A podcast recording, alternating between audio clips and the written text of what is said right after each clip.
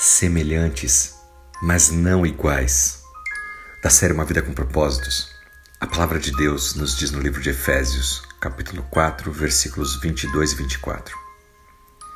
Assuma um modo de vida inteiramente novo, uma vida moldada por Deus, uma vida renovada por dentro. É Deus que produz um novo caráter em você. Você sabia que muitas religiões ou filosofias promovem uma ideia de que o ser humano é divino e que pode se tornar praticamente um Deus? Isso é uma incoerência total. Deus é Deus, Deus é o Criador e nós somos a criatura, a sua obra, a sua criação. Essa mentira é uma tentação já muito antiga, trazida por Satanás lá no paraíso, quando ele queria que Adão e Eva seguissem o seu conselho e prometeu a eles que seriam como Deus se fizessem o que ele estava orientando. Depois você confere lá no livro de Gênesis, capítulo 3, versículo 5. Esse desejo de ser um Deus, de ser eterno, aparece toda vez que o ser humano tenta controlar todas as coisas com os seus recursos, com a sua sabedoria, tenta controlar as pessoas ao seu redor. Mas nós somos criaturas, nós nunca seremos como o Criador. Deus não quer que você se torne um Deus, Ele quer que você se torne piedoso, assumindo os valores, atitudes e caráter de Jesus Cristo. Você deve, portanto, assumir um modo de vida inteiramente novo, uma vida moldada por Deus, uma vida renovada de dentro para fora. Deus vai produzir isso trabalhando no seu caráter.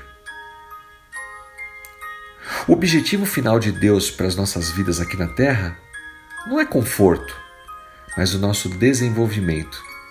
Ele quer que eu e você, que nós cresçamos espiritualmente, e nos tornemos semelhantes a Cristo. Não iguais a Cristo, mas semelhantes a Cristo.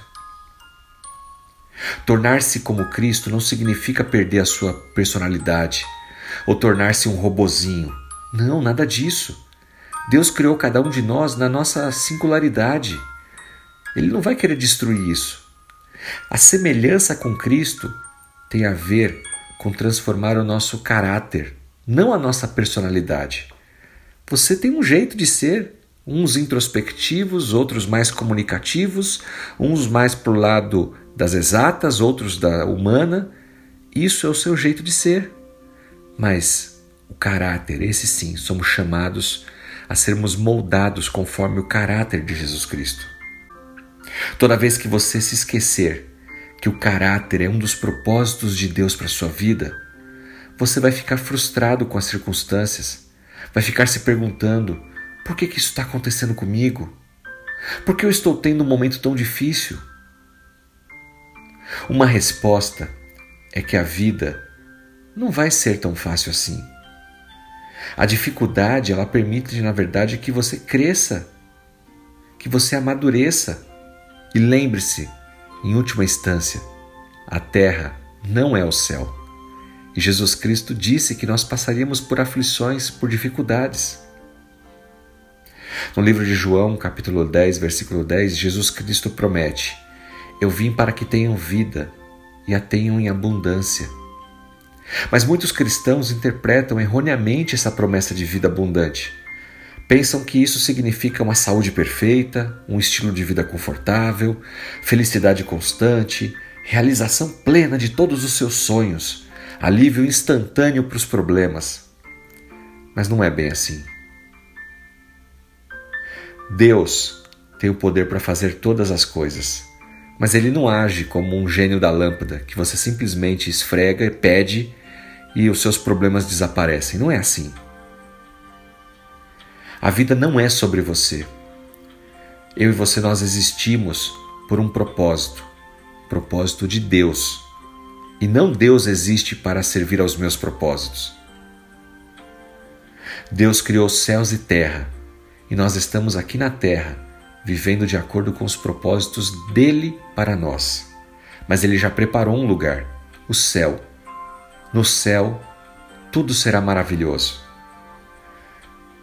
Deus deu a cada um de nós um tempo aqui na terra para construir e fortalecer o nosso caráter, para que estejamos prontos para o que há de vir, a eternidade, onde então estaremos junto com o Pai e com seu Filho Jesus Cristo. É para lá que nós iremos um dia, mas enquanto estivermos aqui, que sigamos caminhando, crescendo dia após dia no conhecimento do Senhor, praticantes da Sua palavra moldados para que possamos nos parecer cada vez mais com Jesus Cristo, em termos do seu caráter.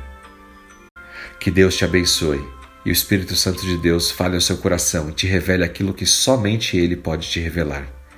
Em nome de Jesus Cristo. Amém.